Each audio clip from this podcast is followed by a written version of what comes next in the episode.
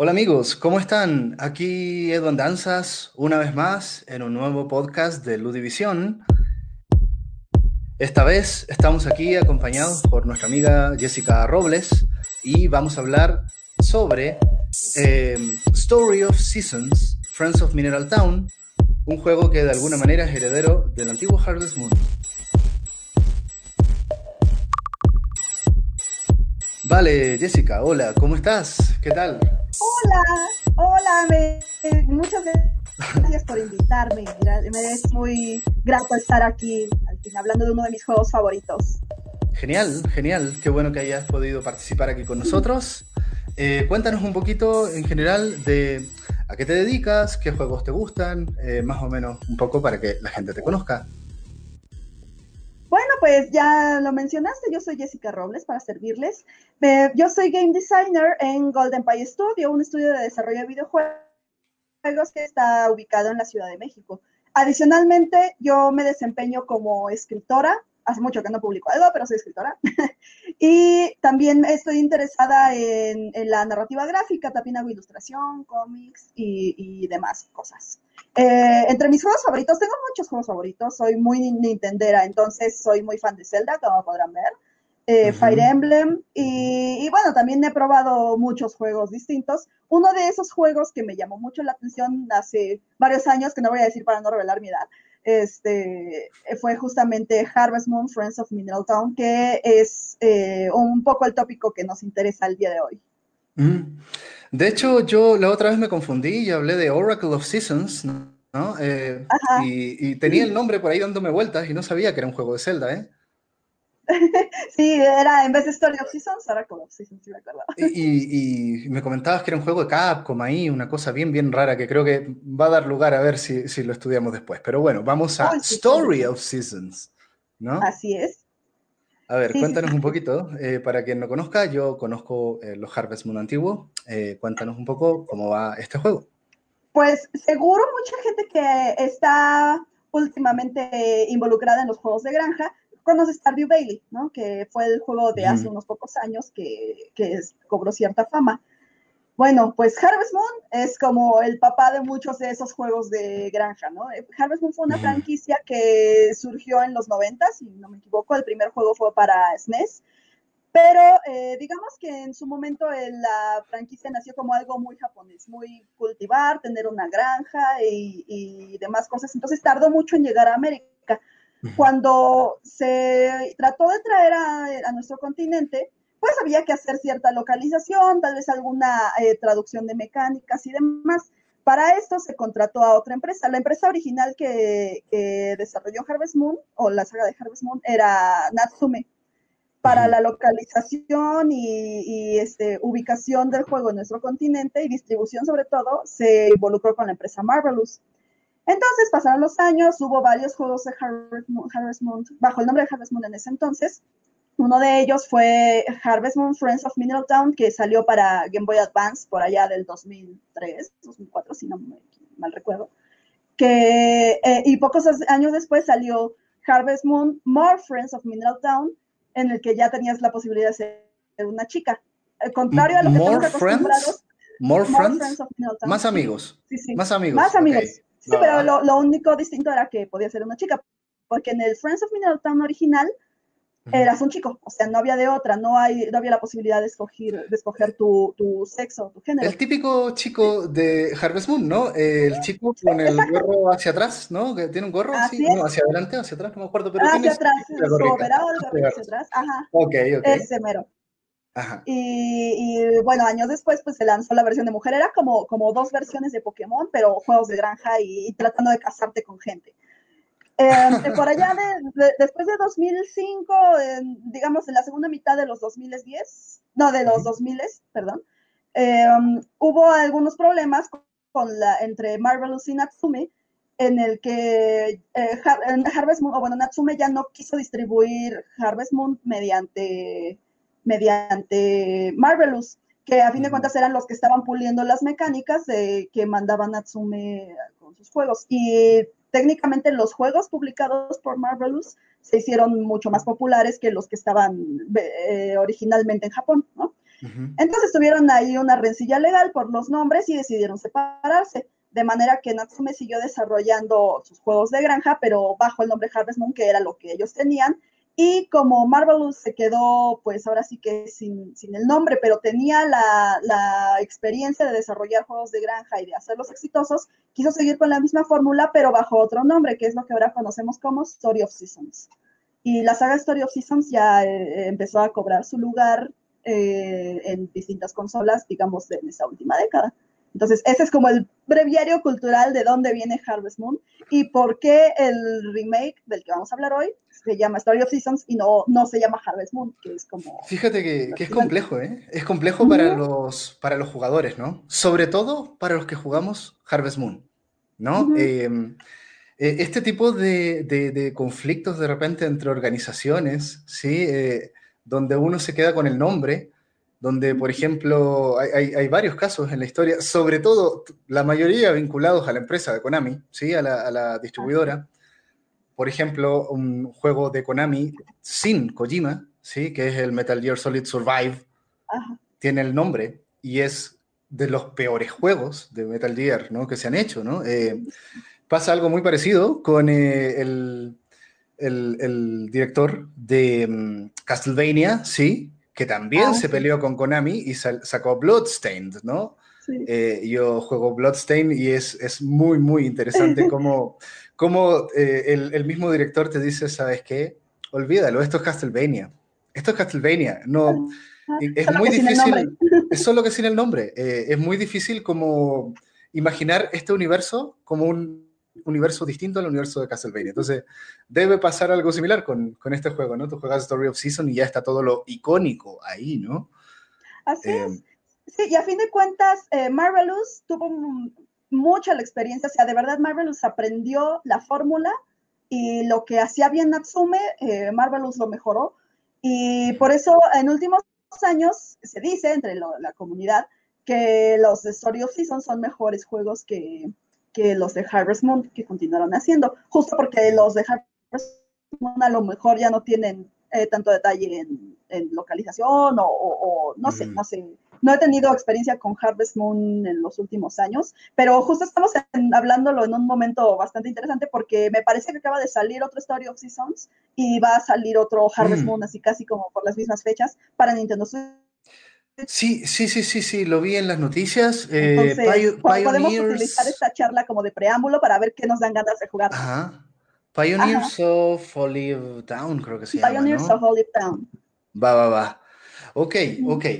bueno, entonces, eh, más que nada, vamos a ver un poco qué onda con los juegos eh, sobre cultivar y sobre tener una granja, que es curioso, ¿no? Porque en la tradición desde que inician los videojuegos eran naves espaciales, ¿no? Eh, entonces, como que costó un poco que los videojuegos trataran sobre temas que tal vez no tenían que ver a algo que destruyera otra cosa, ¿sí? O algo que peleara contra otra cosa, ¿sí?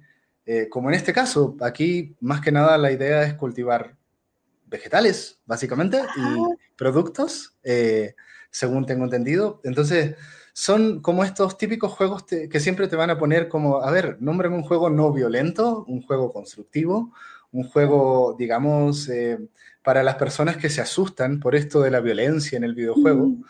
Eh, aquí tienes uno, ¿no? aquí tienes uno. Eh, y justo también tiene que ver un poco con su estética, ¿no? esta estética tan particular, ¿sí?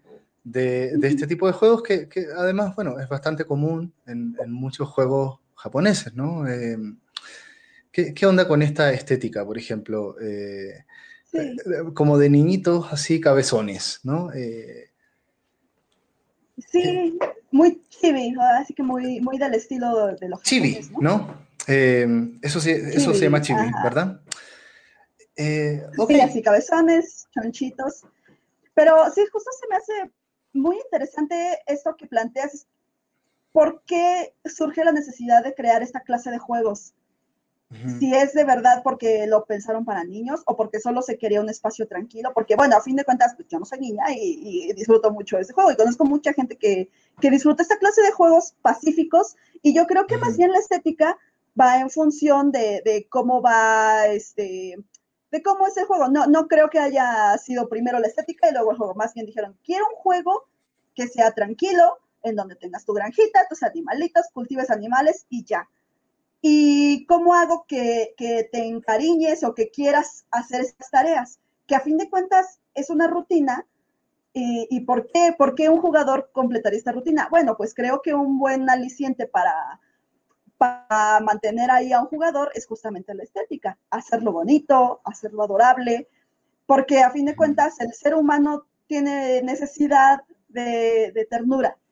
Cualquier persona, no me van a decir que no, y, Animal Crossing lo demostró muy bien el año pasado, pero yo creo que todos tenemos eh, eh, esa necesidad de dulzura o de ternura en algún momento de la vida.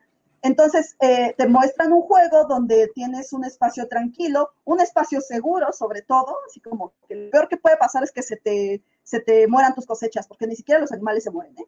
Este, las cosechas se marchitan y bueno, está bien, a la siguiente le echas más eh, ganas y ya. Es lo más gore que te vas a encontrar, ¿no? Que, que se te muera una, una, cebolla, digamos, ¿no? Eh. Sí, no, ¿sabes qué? Que, llegue un tornado, eso es bien, oh, un mm. tornado, una, bueno, las nevadas no tanto, pero en verano luego llegan tornados y te arruinan la cosecha, y oh, rayos, pero no lo puedes controlar. pero sí, o sea, en un espacio seguro, y por lo tanto la estética tiene que hacerte sentir que estás en un espacio seguro, que es este, que es eh, eh, este diseño de personajes cute, chonchito, chibi, pero además está muy importante el tema de que en la saga de Harvest Moon hay mucha, o bueno, Harvest Moon Story of Seasons tiene mucha relevancia de formar relaciones con otros personajes, con los NPCs del juego. Entonces, también es necesario hacer a los personajes atractivos de cierta manera para que te den ganas de tener una relación, ya sea de amistad o sentimental con ellos. Y, por ejemplo, en Animal Crossing, que también los personajes son así como cute y todo, pero además el nivel de personalización le da un, plus distinto, pero confirma mi punto de que, de que no importa si, si ahorita estás jugando, no sé, Resident Evil 7 y al rato dices, ¿sabes qué? Quiero regar mis rabanitos y los, los riegas y ya, tienes esa, eh, ese momento de paz con algo. Eh, a ver, perdón, efectivamente estoy jugando Resident Evil 7. Eh, antes, antes, de venir acá, estaba jugando Resident Evil 7. y, yo la verdad es que lo tenía pendiente. Yo soy fan del juego de terror, ¿no? tú dices, todos somos como, como, todos tenemos una necesidad de ternura. Lo que pasa es que algunos la reprimimos muy bien, ¿no? Entonces, tú dices, no, no, no, dame, dame Dark Souls, no, dame Gore, dame, dame, dame Doom Eternal, ¿no? Quiero destruir cráneos demoníacos, ¿no? Eh, y, pero, pero tal vez en algún momento ya te vas a cansar de destruir eh, cráneos demoníacos y te van a dar ganas de hacer otras cosas, ¿no? Y, y, eso tal vez tiene mucho que ver con identificar un poco qué es lo que te da Harvest Moon, ¿no? Y en qué medida necesitas eso eh, yo, yo la verdad es que soy partidario un poco de que... ¿Mm? Dime. Ah, no, yo decía que para qué clase de gente es, pero continúa, continúa. Ah, sí, sí, sí. No, mira, a ver, yo, yo creo que los juegos son como las drogas, en términos de que hay personas que necesitan drogas que los, eh, que, que, los exciten, que los estimulen, hay otros que necesitan drogas que los relajen, hay otros que necesitan drogas que les hagan ver cosas raras, ¿sí? Hay, otros que, quieren más que nada una cosa más física y hay otros que quieren una cosa como más de visión. Sí, entonces es, una analogía, ¿no? No, no, lo digo. Claro. no vayan a tomarlo literalmente, por favor, ¿no? A la gente que está escuchando, por favor, no, los videojuegos no tienen nada que ver con la droga. De hecho, la adicción a los videojuegos no tiene nada que ver con la adicción con las drogas. Pero bueno, a lo que voy es que de alguna manera el juego eh, eh, eh, te ofrece algo que tal vez tú como jugador sí enganchas o no enganchas, ¿no? entonces creo que es interesante ver justo qué es lo que te ofrece Story of Seasons, ¿no? ¿Qué pasa con este tema como que parece relajante, ¿no? tal vez las personas que, que, que, lo juegan, no sé, ahí me contarás tu experiencia, digamos, de cómo tú te sientes jugando este juego requieren justo estos momentos como de tranquilidad, de relajación, de contacto con la naturaleza. ¿Sí? Y este juego tal vez te está ofreciendo eso, ¿no? ¿Cómo lo ves? No sé. Ok. Eh, yo creo, bueno, yo jugué Harvest Moon, Friends of Mineral Town, hace, creo que ni estaba en la universidad, ¿no? Entonces, eh, en su momento, lo que me atrajo y sobre lo que he reflexionado más es acerca de la rutina que te ofrece. Me explico. En, general, todos los juegos, eh, su principal función es ser entretenidos. Una de las maneras de, sumergirte en ese entretenimiento es eh, cumpliéndote una fantasía. En Zelda eres el héroe que rescata a la princesa, en Resident Evil pues eres el policía que mata zombies, que es tu fantasía en el momento. Pero ¿qué clase de fantasía te ofrece un juego de cultivar plantas? Que en primera instancia es algo que, que, yo, una mujer que vive en la Ciudad de México, no hago. O sea, yo no cultivo mis hortalizas nunca en la vida, ¿no? Entonces, creo que lo que nos ofrece Harvest Moon es esa posibilidad de entablar un ciclo que el juego en general está muy establecido y muy eh, metido dentro de varios ciclos, día y noche, eh, estación con estación, un año con el otro, y así va pasando. Y, pero además de tener una rutina establecida, tienes la garantía de que vas a tener una recompensa a tu esfuerzo. Y ahí está la fantasía, porque a fin de cuentas en la vida real sabemos que no es muy no, no es muy, ¿cómo se dice? No es tan realista pensar que todo nuestro esfuerzo va a tener una recompensa. Eh, eso es más bien como una mentalidad de meritocracia, ¿no? Que si claro. esfuerzas vas a, sobresalir, siendo que depende de muchas otras cosas, que no, siempre depende de tu esfuerzo. Pero en Harvest Moon, sabes que si riegas una planta durante 10 días, al onceavo vas a tener un rabanito, lo vas a vender y te van a dar dinero por eso. Entonces se cumple la fantasía de que tu esfuerzo va a generar un resultado, te va a dar una recompensa y por lo tanto lo vas a seguir haciendo para tener otra recompensa. Y ahí está el enganche. Entonces creo que la posibilidad de ese espacio seguro para, para, hacer una rutina y tener eh, tu justa recompensa es muy valioso y es algo que mantiene a los jugadores adentro. Bueno, creo que eso de, la meritocracia efectiva que te da un videojuego es algo eh, que aplica a prácticamente todos los videojuegos, con excepción de Dark Souls, que la verdad es que te castiga, aunque lo intentes muchas veces. Así que meritocracia, no. Pero bueno, en fin, hay, algo de todas maneras. Sí, eh, aquí tal vez tiene más que ver, por lo que veo, em, con la estabilidad, ¿no?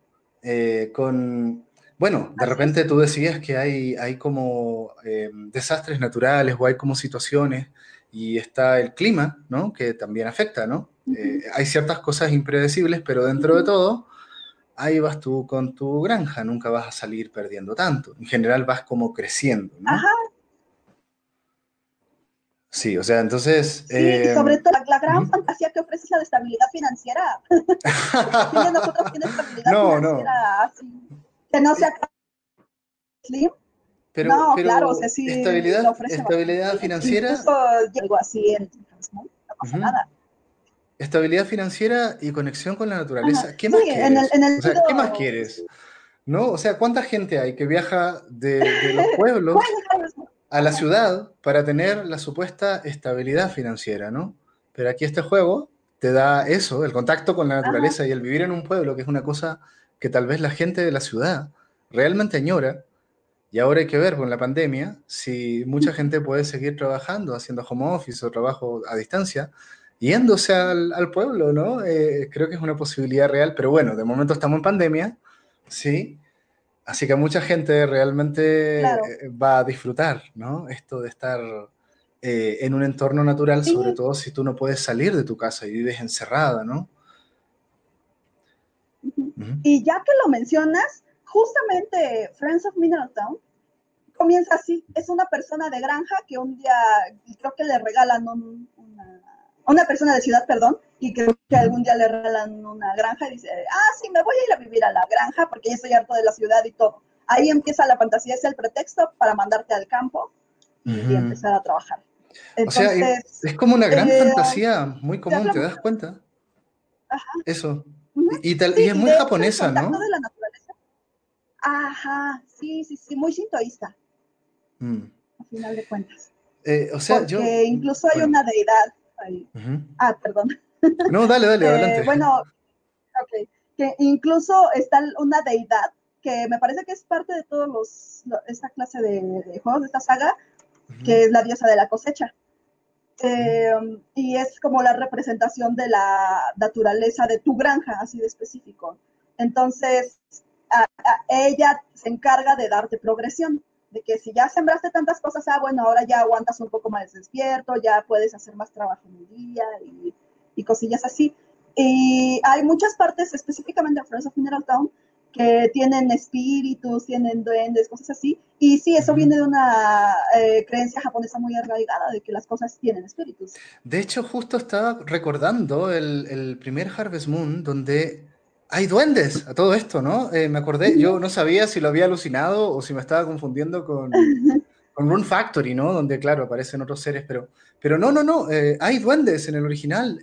tienes que ir al bosque en cierta época y hay ciertas situaciones pero sí, hay duendes, ¿no? Eh, y, aquí además está la diosa, ¿no? La diosa te bendice con eh, resistencia, ¿verdad? Sí, o sea, te da distintos regalos. Hay veces en que le puedes hacer una ofrenda, en su fuente tiene una, una cascada, ¿no? Y le puedes eh, ofrendar algo y ya determinados momentos te regala algo o, te da una valla de poder que es este es a tener más resistencia, ¿no? A la larga. Cosas así en las, con lo que sientes que vas progresando en el juego. Esa es la progresión que tienes en esta clase de juegos de granjita. A mí me llama la atención cómo los japoneses, y creo que esto da mucho para ese hipotético coloquio que vamos a hacer en un futuro de videojuegos y Japón, que cada vez se perfila más, porque sobre todo en términos de cómo eh, van introduciendo y divulgando muchos aspectos de su cultura, ¿no?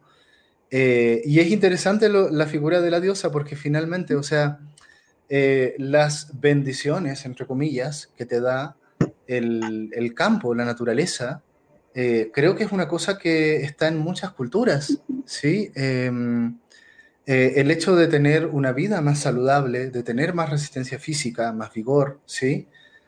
Eh, bueno, yo tuve la suerte de conocer, estar, digamos, con una expareja que, que sí pertenecía a un pueblo originario y ella me hablaba un poco de los espíritus de, de los lugares, ¿no?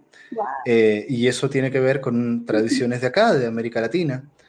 Eh, y claro, o sea, mm, sobre todo tomando en cuenta tal vez esta, esta, ahora estoy pensando en Byung-Chul Han, perdón la deriva, ¿no? Pero justo con esta, esta este tema de la invitación a tener un jardín, básicamente, ¿no? Y a ver cómo en el jardín la naturaleza se va expresando, ¿no? Eh, eh, de alguna manera este juego también te está seduciendo un poco en la vida real, ¿sabes? A que tú en una de esas cumplas la fantasía, ¿no? El juego es la fantasía, pero ¿y qué tal si en una de esas tenemos medios para poder vivir esta vida que parece tan agradable, ¿no? Podría ser, digo, ya que no puedes ir a buscar la trifuerza, podría ser tener una hortaliza, ¿no? la fantasía cumplir. Y bueno, más que nada, específicamente hablando de Harvard Moon y de Story of Seasons, ay, es que no puedo separarlos, lo siento. No, es lo mismo, es lo que No pretende, sí, no, no pretende ser un juego didáctico en el sentido de que no es exacto en cuanto a los tiempos de cada cosecha ni nada, ¿no? A fin de cuentas, eso solo es un elemento de gamificación para que sea jugable eso. Pero, pero, a ver, ahí, justo ahí, justo ahí yo me acuerdo, me acuerdo un dato en particular que eh, eh, los rábanos, ¿no? Los rábanos son rápidos. Y en la vida real, cultivar rábanos es rápido, ¿no? Es una de las verduras que más rápido crece. Y yo me acordé cuando jugué el primer eh, Harvest Moon que pasaba eso, ¿no? Ah, mira, los rábanos. Bien por los rábanos. Eso. Sí, sí, sí. Exacto. Supongo que de ese lado, no, no te preocupes. Eh, debe tener ese un poco de sentido de realidad, ¿no? Ajá. Eh, eh, basado en eso, o sea, no puedo poner piñas que crecen de un día a otro, por ejemplo, porque no, no contribuye a la suspensión de la incredulidad del jugador. Ay, no manches, en un día me crece una piña, claro que no, eso no pasa y rompes la ilusión.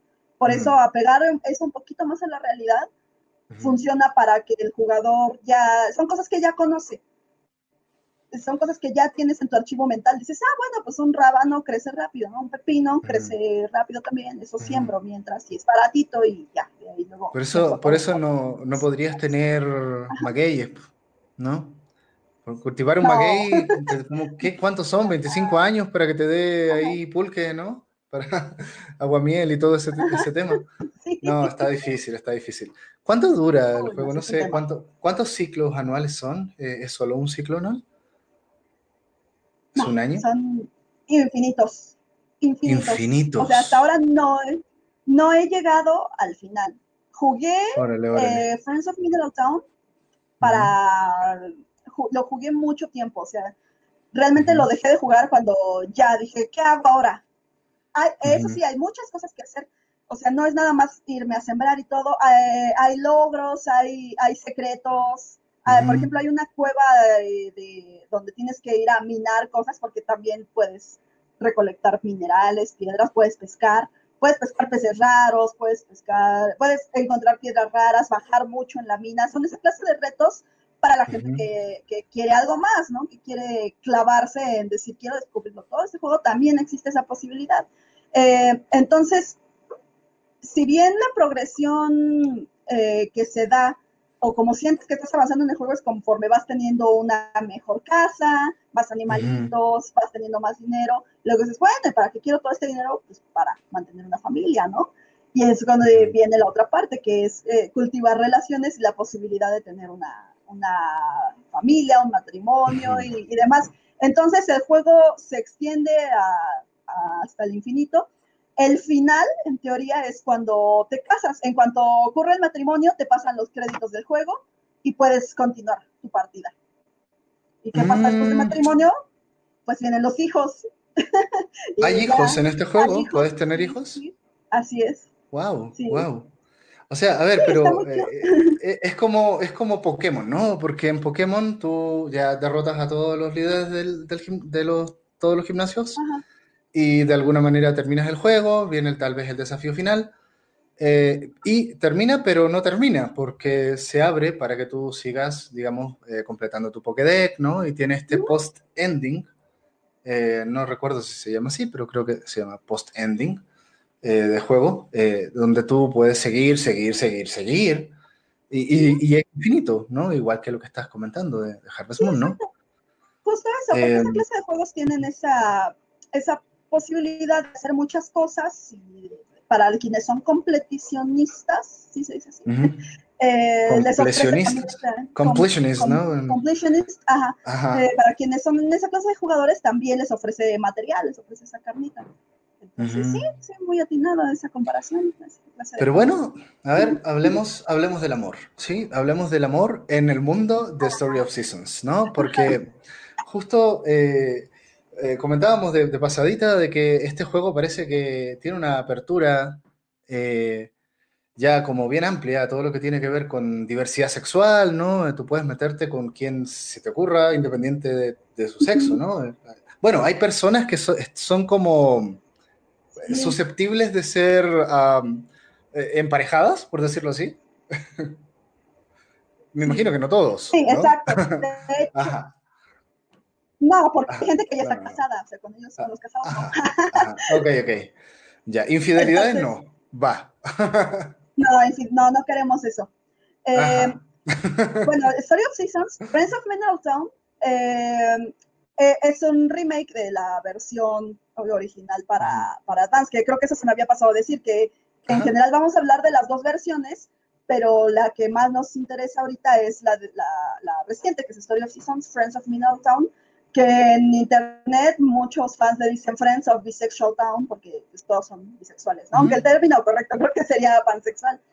Porque eh, justo hay personajes casaderos. O sea, entre una gama de personajes entre los que puedes elegir a tu pareja y padre o madre de tus hijos. Pero como lo mencioné antes, los Harvest Moon de Game Boy Advance, eh, en el de hombre, en el que eras hombre, solo podías eh, emparejarte con las mujeres casaderas, nada más. Igual en el de mujer, únicamente. Aquí, en Story of Seasons, Friends of Middletown, tenemos la posibilidad de elegir ya nuestro, nuestro sexo, nuestro género, y realmente puedes emparejarte con todos los personajes casaderos. puedes buscar eh, el amor entre cualquiera de ellos, pero es muy curioso porque algo que añadieron es que primero tienen que ser novios, algo que no estaba en el original Harvest Moon. En el original era como ya llega el medidor de amor al máximo, ya te puedes casar. ah, bueno, para casarte necesitas tener una casa grande, una cama grande y, ya, un patrimonio como en la vida. Ajá, ajá. Eh, pero puedes ser novio sin tener patrimonio, o sea. Ajá. Puedes ser novio sin tener. añadieron. Ah, en el nuevo sí. En el nuevo sí, porque en el anterior no había. En el anterior era solo llegabas al matrimonio y ya.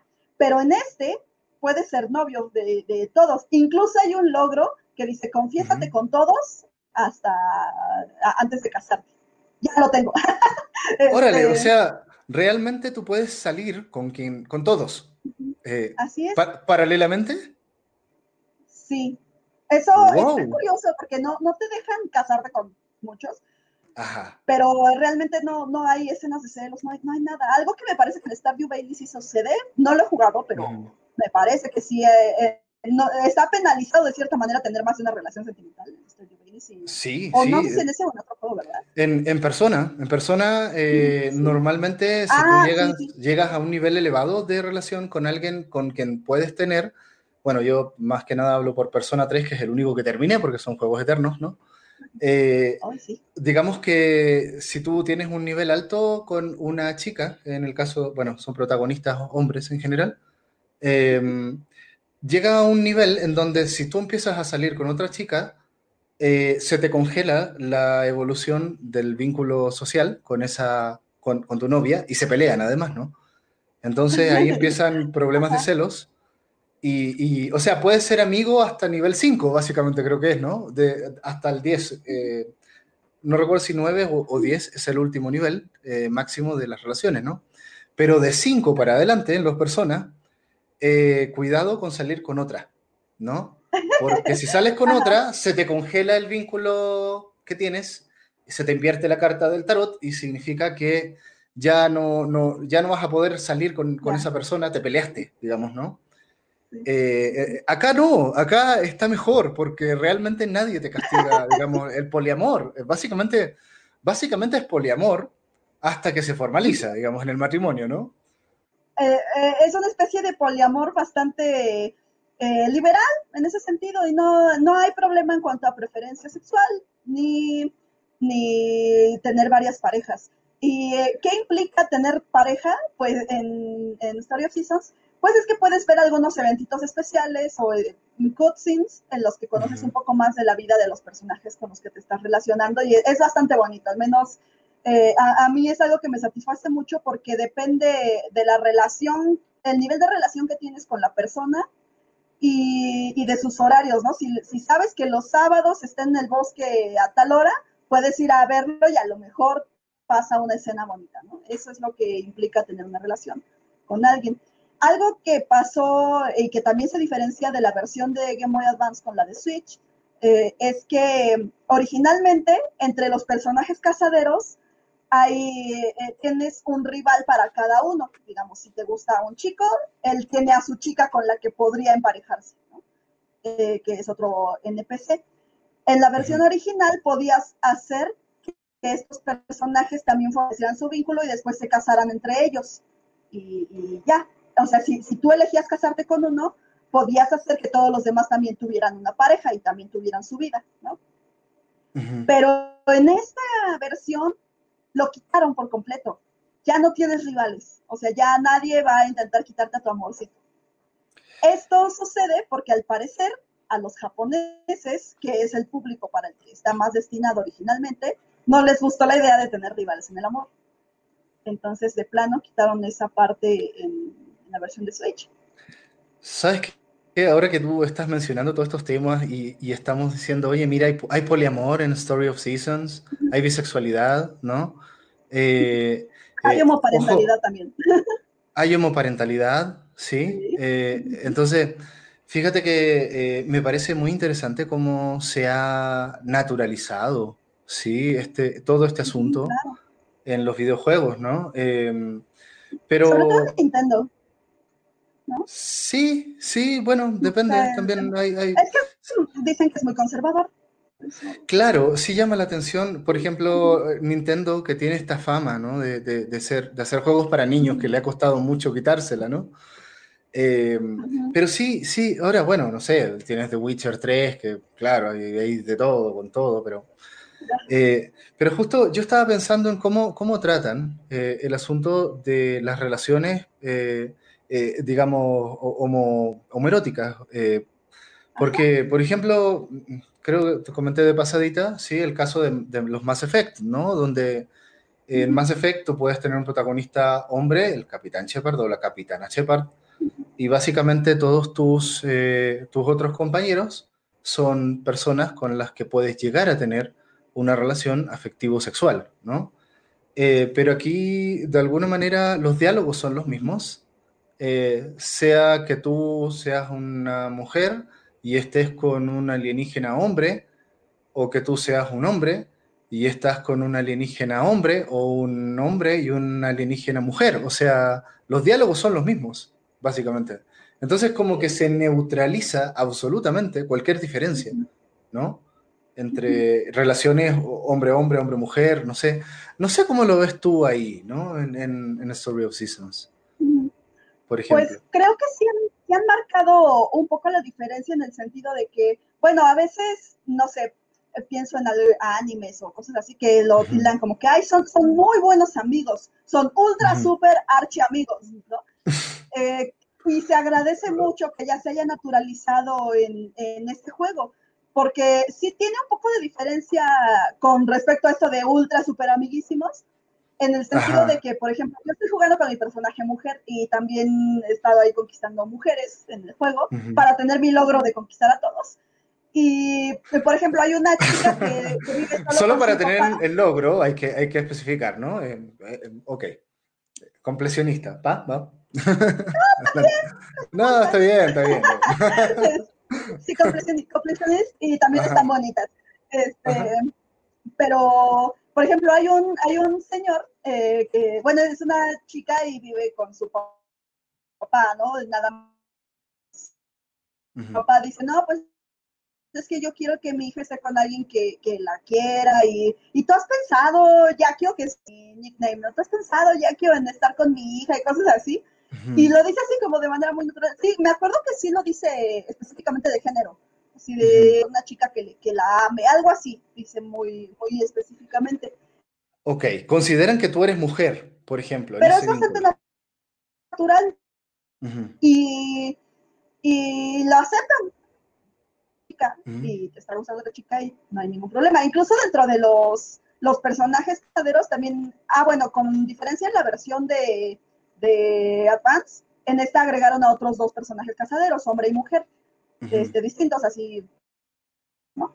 Entonces la, la, chica es hippie y vive en las montañas y así muy madre naturaleza y todo, y ella sí dice eh, abiertamente como que, ah, pues es que tú eres una chica linda, o sea, sí hace referencia a ti como, tu género que escogiste, con el que escogiste representarte. Entonces lo hace de manera muy natural y o sea, yo creo que si un niño juega esto está perfecto. no, no no hay ningún problema, eh, no se trata el tema con visitas ni con dobles. Si te casas con, con alguien de tu, del sexo opuesto, ¿no?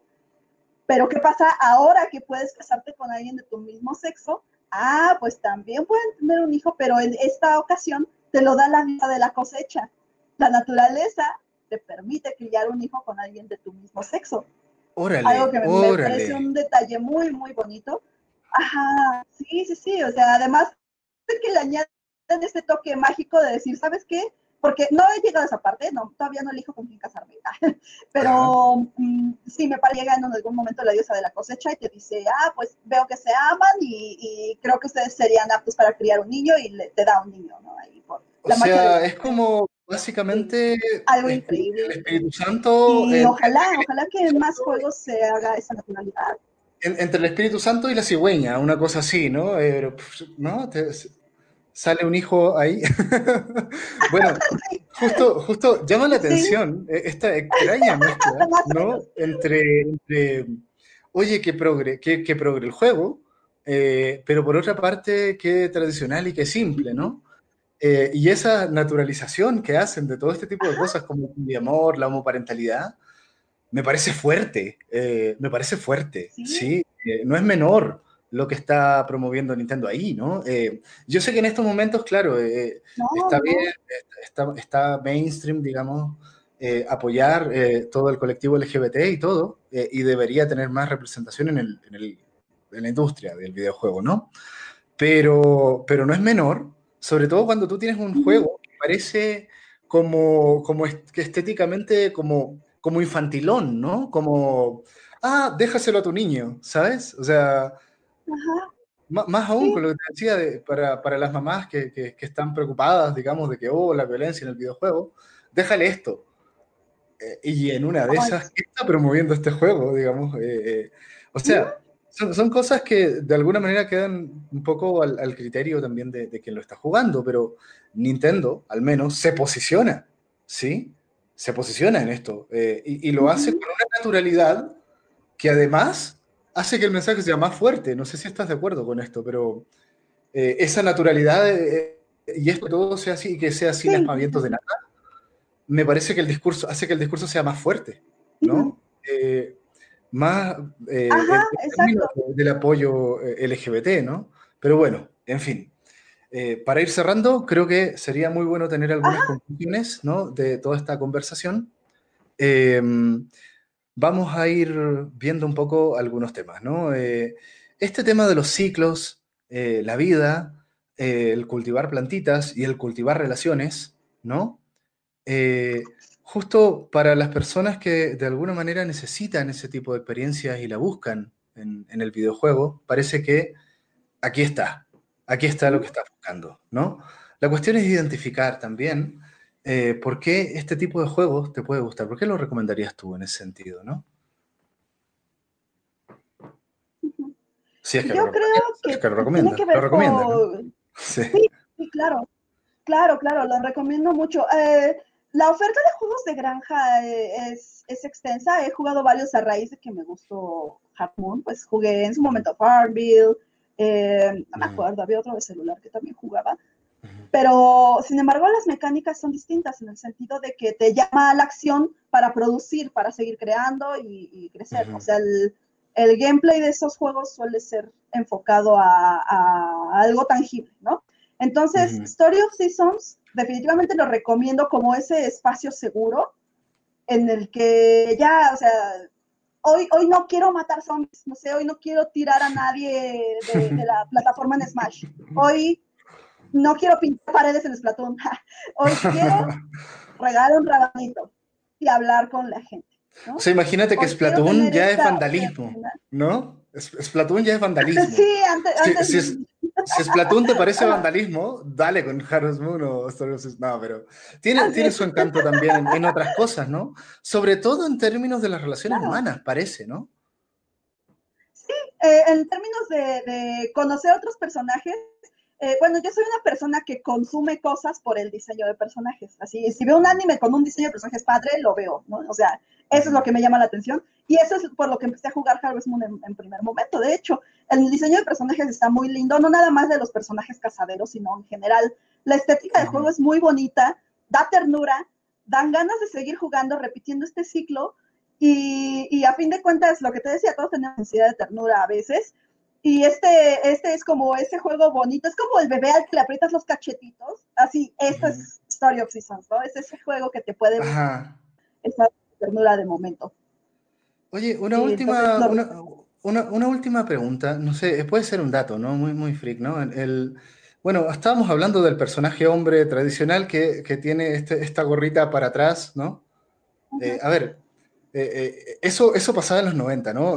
no sé, me llama mucho la atención el personaje original con esta gorrita que parece como hip hop, ¿no? Yo, yo lo asocio con el hip hop, no sé.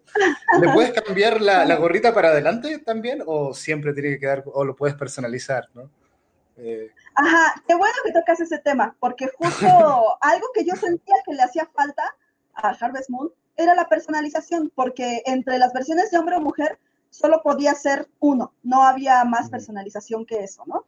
Ahora ya tienes la posibilidad de escoger entre esos dos personajes principales este, tu tono de piel, súper importante, pero ya hay otros dos de cabello oscuro, de cabello oscuro y la chica de cabello oscuro, este, y ya, tu tono de piel. Entonces, ya agregaron un poquito de personalización. No se metieron en muchos problemas porque no es como otros juegos en los que escoges el corte de pelo y color de ojos. No, no interesa eso. Solo hay una gama un poquito más amplia en comparación con otros para elegir con qué avatar representarte. Entonces, también se fijaron en eso. Yo creo que en siguientes ediciones se agradecería que permitieran una personalización más amplia, cosa que, por ejemplo, Animal Crossing hizo, uh, lo explotó, o sea, Animal Crossing triunfó por eso y por el factor social que a muchos ayudó durante la pandemia, ¿no? Entonces, Hay que ver... Eh, creo que hablando de Story of Seasons es algo que, que podría mejorar. Hay que ver cómo se viene la próxima entrega, ¿no? No sé si salió, está próximo a salir. Eh, Pioneers of Fallen Town está próxima, ¿no? Vamos a ver qué, qué pasa. Creo que nos puede servir mucho justo esta conversación para ir viendo cómo evoluciona la franquicia y qué pasa con el próximo título, ¿no? Eh, sobre todo en todos estos temas que pueden ser de repente controvertidos o, o, especiales, ¿no? Eh, justo uh, yo la verdad es que algo he jugado, pero con estos temas, ¿no? Y sobre todo los temas de, cómo se naturaliza lo LGBT y las distintas formas de amor, eh, creo que va a ser interesante ver qué nos ofrece el siguiente título. Pues bueno, Jess, eh, te agradezco mucho por la participación en este podcast tan interesante, ¿no? Eh, controvertido, me pareció. Eh, no, no, no por lo que decimos nosotros, sino por el mismo juego, que, lo que plantea, y en particular por, las, por la naturalidad con lo que lo plantea. pero claro, me parece muy interesante también como fenómeno. Vamos a ver también tener este referente aquí para en futuros momentos hablar de juegos similares, ¿sí? Y de, y de género de, estos juegos tranquilos y juegos buena onda que podemos comentar, ¿no? ¿Vale? Nos vemos entonces en el próximo capítulo. Quedamos al tanto. Hasta luego. Bye bye.